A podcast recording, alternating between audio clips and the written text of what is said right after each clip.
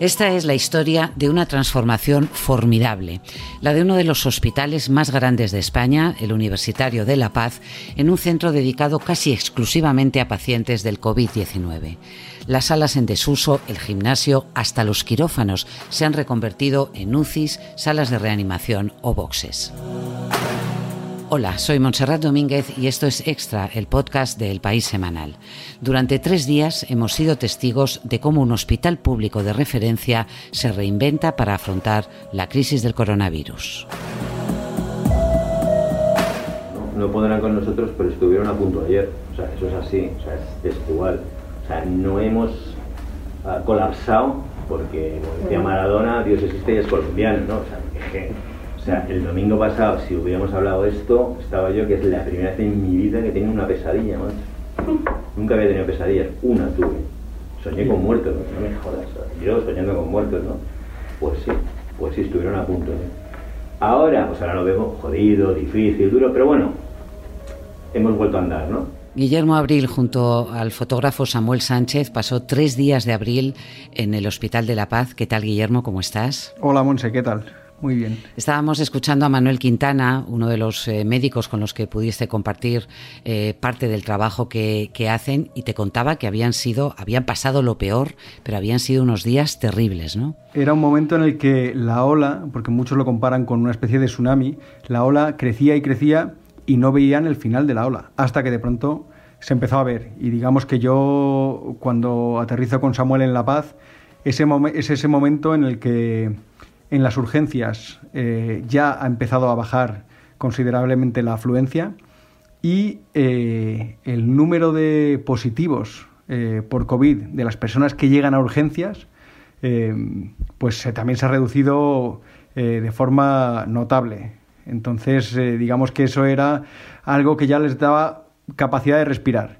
Es verdad que, que la presión estaba en ese momento en las UCIs, que es justo eh, donde, donde le toca hacer sus guardias al doctor Quintana. La transformación de La Paz, que es lo que ha permitido atender a la gran cantidad de, enfermos, de contagiados, de, personas, algunos que estaban en situación límite, otros que había que, evaluar, es algo sin precedentes. Eh, el esfuerzo logístico para habilitar salas, para convertir quirófanos en UCIs, para que todos los médicos, todas las especialidades hayan dejado de lado, los traumatólogos, los pediatras, sus especialidades para centrarse en, el COVID, es, eh, es una historia que yo creo que nunca había vivido un hospital como, como el de La Paz, ¿no? Bueno, ellos lo cuentan tal cual, no han vivido nunca nada igual.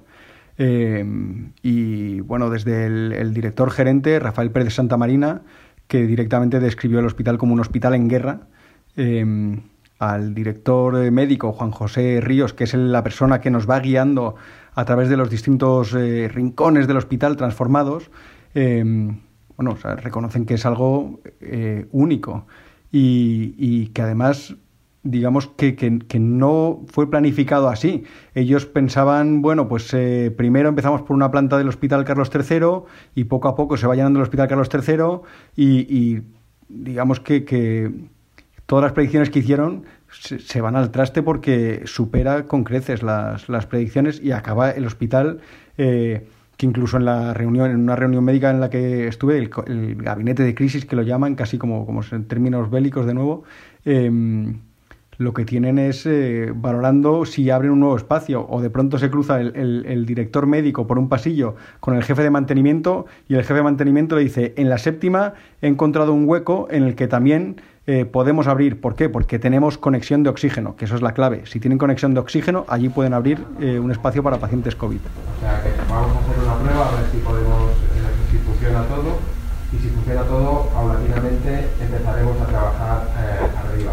Cuentas en tu reportaje que se han tirado metros y metros de tuberías de oxígeno, que es lo que necesitan los, los pacientes eh, para sobrevivir, conectarse a un respirador que les facilite oxígeno mientras su cuerpo está batallando contra el virus, ¿no? Sí, de nuevo, este es el, jefe de mantenimiento el que, el que lo cuenta, eh, que en esa reconversión del hospital han tenido que hacer tuberías eh, nuevas. Y la demanda es, es, tan alta que de pronto en, en el momento en que yo estuve, ya no porque lo habían adaptado bien, pero hay un momento en el que me lo comparaba con una manguera a la que si tú a un, a un grifo le conectas 20 mangueras, eh, acaba saliendo muy poquito agua por el final del grifo. Entonces eso les pasa de pronto, ¿no? Hay un momento en el que deja casi de, de, salir oxígeno en, en, las plantas porque está en la demanda eh, el volumen que necesitan tirar hacia, hacia los pacientes que no pueden. Entonces lo tienen que arreglar, lo tienen que adaptar, tienen que estar regando los evaporadores que tienen ellos, en fin, o sea, es un, el oxígeno es la clave de todo esto. Hmm. Y transformando máscaras de buceo, ¿no? que en alguna de las fotos eh, de Samuel se ve claramente, máscaras de buceo de distintas, de distintas marcas, adaptándolas ellos mismos para que eh, llegue el oxígeno hasta los, los, pulmones de los pacientes, ¿no? Sí, estaban en, fase de pruebas eh, de esa máscara, pero parece que venía bien para determinado tipo de pacientes, pues como intermedio, antes de pasar a críticos, eh, necesitas, eh, pues eso, eh, estar conectado a oxígeno constantemente y esas máscaras al parecer funcionan. Tienen que adaptarlas un poco porque la entrada de la una pieza en, la parte de por donde entra el, oxígeno, etcétera, y había estado también, pues eso, el equipo de mantenimiento metido en eso. También el doctor Quintana tenía ahí un, un grupo de, de gente con el tema de las máscaras y, parece ser que, que, sí, fíjate, ¿no? ¿Para qué servían al final estas máscaras? De las máscaras trabajamos con el modelo de calor que tiene unas piezas y el modelo Cressing, que es otra marca de buceo que tiene una pieza distinta que hay que hacer en 3D. Claro, todo eso hay que coordinarlo y organizarlo. No, no es uh, llego, monto, no, no. Eso tiene un montaje, que es esa cadena que habéis visto, tiene una recopilación de piezas y tiene una gente como Javier Rubén que adecúan que esa pieza sea la que encaja, que no tiene fugas, que no. Claro, o sea, que hacemos un producto casero, pero, no es una ñapa, coño. Guillermo, hay incluso eh, un equipo al que llaman Silicon Valley, ¿no? que son eh, médicos que acaban de aprobar el, el, MIR, epidemiólogos, muchos voluntarios también que han venido de, de otros hospitales, incluso de, de, fuera de España. ¿Qué es lo que hacen ellos exactamente? Pues este es un equipo que a mí de algún modo me recordaba a esta obsesión por, por la estadística en, en la peste de, de, Albert Camus y que es, eh, bueno, ellos se dedican a recopilar los datos clínicos de todos los pacientes. Y es, eh, que es una enfermedad muy nueva y de efectos eh, que, son impredecibles en muchos casos, no saben quién va a ir bien, quién va a ir mal. Lo que están tratando es de darle cierto orden, cierta coherencia a través de eso, de, picar los datos. Alguien tiene que hacerlo, que eso es el mensaje que nos transmitían. Alguien tiene que hacerlo. Entonces eran estudiantes que, claro, todos dispuestísimos a aportar.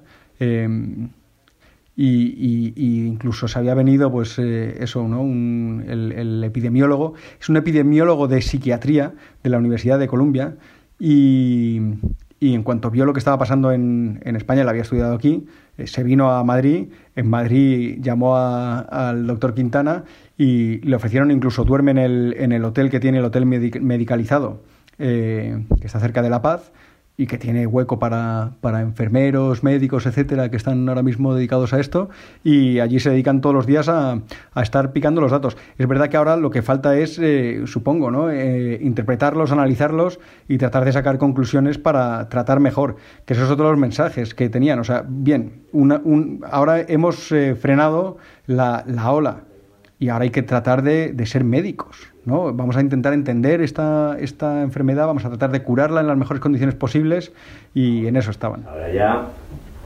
me gusta pensar lo que es la trombosis, me estoy planteando si, si ponemos un medicamento A o uno B, o sea, vuelvo a parecer médico, es que antes, macho, era un despejador de, de marrones, ¿no? Toda la información que se recoge en un hospital va a ser fundamental a la hora de afrontar eh, mejor los próximos meses y el tiempo eh, que tengamos que lidiar con la, con la enfermedad y con sus y con sus consecuencias. Te contaba el doctor José Ramón Arribas, jefe de la eh, sección de, de, infecciosas de medicina interna, que este virus es capaz de destruir el sistema sanitario si no, si no se preparan. Y tú hacías referencia a ese gabinete o comité de crisis que se reunía, que se reúne cada mañana en, La Paz para poner en común entre todos los eh, eh, especialistas, entre todo el personal, cuáles son las prioridades, cantar los números, qué es lo que tú asististe a una de estas reuniones, qué es lo que, hablan entre, entre ellos. Pues, eh, hombre, digamos que primero relatan el estado de la cuestión. 31 positivos 40 negativos, tres pendientes. Derivamos a la consulta. Se dan los números de pacientes ingresados, eh, se dan los números que son, digamos, las claves. ¿Cuántas personas hay en las UCIs y cuántos eh, huecos hay libres? Em, ¿Cuántas personas están en las plantas, que son los, el paso previo a una UCI si, si la hubiera? Eh, ¿Y cuántos huecos quedan? ¿Y cuántas personas hay en urgencias? Y después hay una persona, una persona clave, un, departamento clave, un servicio clave, que es el de microbiología. Que también cuenta cuántas personas han solicitado la prueba y cuántas han dado positivo. Eh, juntando todos esos datos, bueno, hay más, ¿no? Porque hablan también, pues, cuántos, cuánto personal hay infectado en, La Paz o número de bajas, se comentan incidencias, se comenta si necesitan quizá abrir un espacio nuevo pero digamos que lo que hacen o tratan de hacer es dar un, dibujo, un estado de la cuestión hoy. Es una cosa que van analizando casi al día. Eh, y entonces, bueno, yo llegué el día de que lo resumía el, director médico así, pues bueno, parece que es el primer día que tenemos buenas noticias de todos los departamentos, digamos, ¿no? los, los clave. Y, y, yo creo que fue un, pues no sé, un momento como de alivio. Incluso hubo un momento de casi de risas, ¿no? Porque en urgencias se preguntan, bueno, ¿y qué tal en urgencias? Y entonces responde bueno, pues vamos bien, una cosa así, ¿no? Vamos mejor y, y de pronto es como que se ríen, ¿no? Porque ¿qué es bien en estas circunstancias? ¿no? Dentro, de la, dentro de la tragedia, pues hombre, va mejor que hace una semana, esa es, esa es la realidad. Dentro de la tragedia, sí, sobre todo dentro de los días eh, críticos en los que el hospital todavía no tenía capacidad para afrontar la cantidad de, de personas enfermas. Recordemos, hemos visto imágenes, no solamente en, muchas unidades, eh, de, de, de, pacientes esperando en los, en los pasillos a ser, a ser atendidos. Todo eso paulatinamente. Eh, se está encontrando las fórmulas para darle eh, respuesta. Eh, ¿Cómo te encontraste el ánimo de los, eh, de los profesionales sanitarios? Recordemos, Guillermo, que es lógicamente son los más expuestos. Bueno, el, ánimo, yo es que diría que es lo que es increíble es, por un lado está la transformación del hospital, ¿no? que se ha convertido en un hospital COVID, y por otro está la reconversión del personal. Y, y de hecho es justo el, el jefe de microbiología, ¿no? Eh, Julio García, que decía esto, y ¿sabes qué está haciendo este virus? Eh, nos está cohesionando. Y lo, lo, llamaba la, la, atención, ¿no? Eh, es una cosa preciosa y emotiva. Y yo diría que es, de pronto están como todos a una, codo con codo, y eso les, les, hace superar, claro, las terribles circunstancias a las que se tienen que enfrentar, el miedo, eh, el estrés. Nosotros siempre en las guardias valoramos pacientes, tomamos decisiones críticas, ¿no? Pero normalmente en una guardia tú valoras uno o dos, pero valorar 40 supone una carga emocional brutal, ¿no? O tienes que, o sea, el, concepto emocional, nosotros, yo creo que todos somos profesionales, entonces intentamos que el conocimiento supere la emoción, pero cuando tienes una situación tan intensa, la emoción se imbrinca mucho con el conocimiento, entonces ya tienes dudas razonables de, tu, de, tus decisiones, ¿no? Y ese es el problema, ¿no? Estaban, bueno, yo asistí a una sesión de, de mindfulness eh, que ahora hace el servicio de psiquiatría. Vamos a empezar escuchando el sonido de la campanita. Puedo hacerlo con los ojos abiertos o cerrados. Para tratar de, de bajar el nivel de estrés de los, de los médicos y enfermeras, las personas que están, digamos, en contacto directo con, con este virus altísimamente contagioso y, centrar, ¿no? que estén eh, centrados, eh, conscientes de lo que están haciendo en todo momento. Y, pero digamos que aún así, es verdad que, que, que ah, preguntabas de, pronto y decían, pues ¿cómo estamos? Estamos mal, ¿no? O sea, tenemos que valorar a 40 pacientes o a 50 pacientes, ¿qué es, eso, no? Pero dentro de, de, de ese estar mal, yo destacaría el, el, buen ánimo y la buena disposición y digamos esas no sé yo sé eso esa reconversión que me, que me he encontrado y que hace que gente de todos los servicios estén ahora ayudando en eh, en esta enfermedad. Hay, hay un número importantísimo de, de eh, personal sanitario que está contagiado, un número muy alto también dentro del propio Hospital de, de La Paz. Eh, Incluso tú pudiste hablar con un, con un paciente, con Roberto Casado, un enfermero del, del Carlos III, que había atendido a, Teresa Romero, la auxiliar de enfermería, eh, que fue la primera contagiada por ébola en, en España. Eh, es verdad que eh, tuve la oportunidad de hablar con, con Roberto Casado, que, que es un paciente al que daban justo de alta en la tarde en la que yo hablé con él.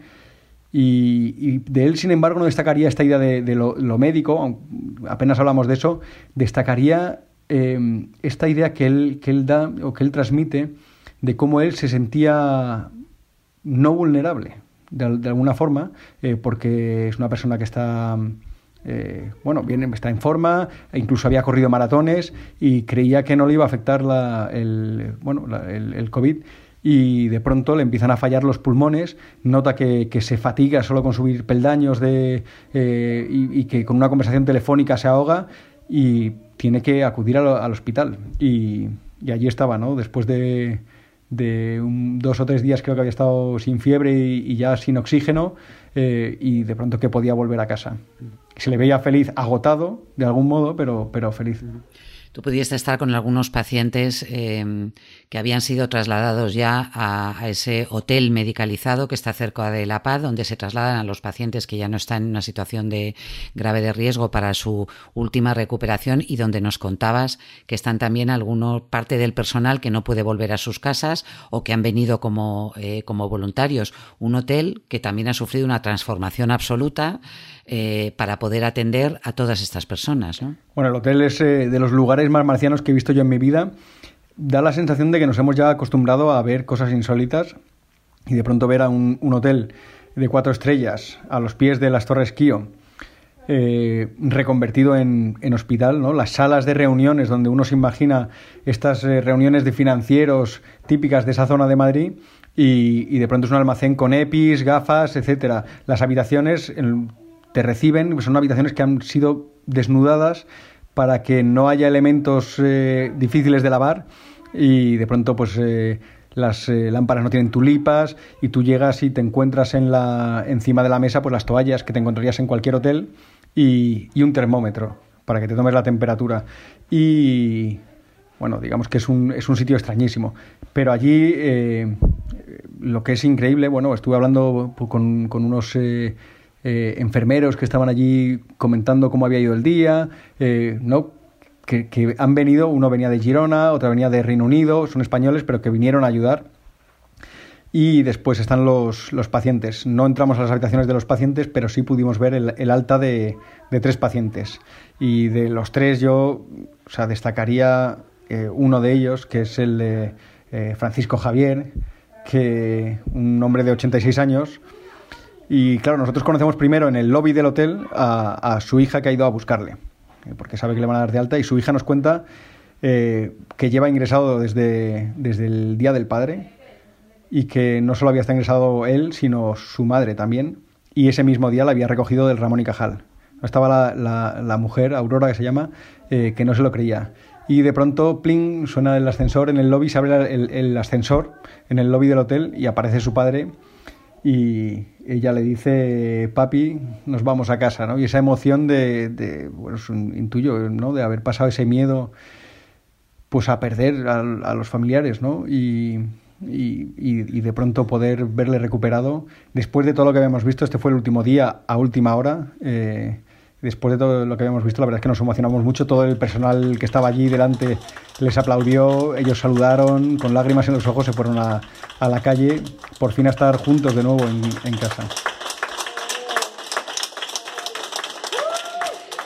Déjeme que, vuelva el doctor Quintana, al, al, intensivista mm, con quien estuviste también un, un, tiempo y que coordina todos estos equipos de, de apoyo, porque él te, se planteaba también ¿Qué ocurre después? Es decir, cuando un hospital que, tiene eh, casi 30 especialidades se ha tenido que reconvertir en una sola, em, cuando ahora mismo no hay urgencias prácticamente que no estén relacionadas con el, eh, con el COVID, cuando no hay tiempo para ejercer la medicina de la forma a la que ellos están acostumbrados, em, se planteaba, bueno, ¿qué, ¿qué, ocurrirá el día de mañana? Volverán los tráficos, los neurocríticos, los ictus, a los infartos, porque todos esos ¿dónde están? ¿Dónde están todos los oncológicos que venían todos los días al hospital? ¿Dónde están los infartos?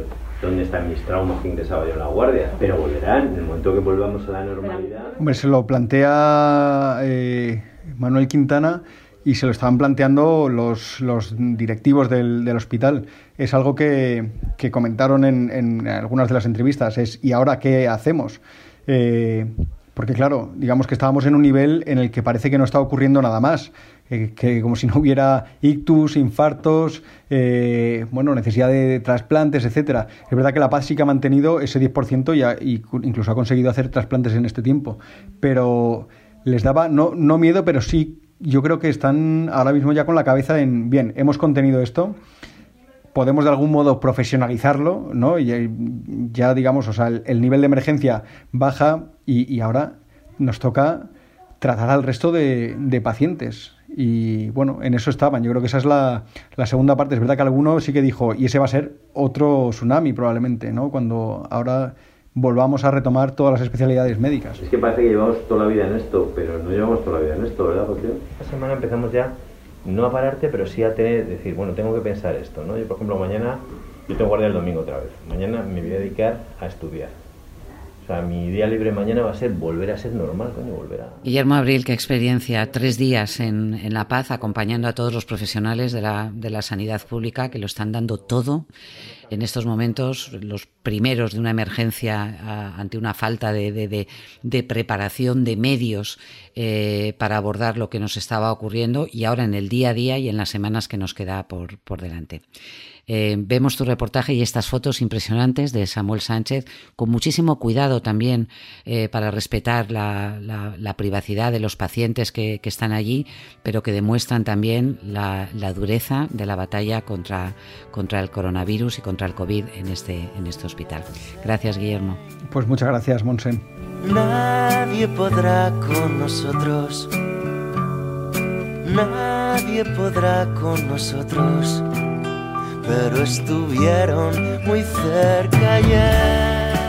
Nadie podrá con nosotros, pero estuvieron muy cerca ayer.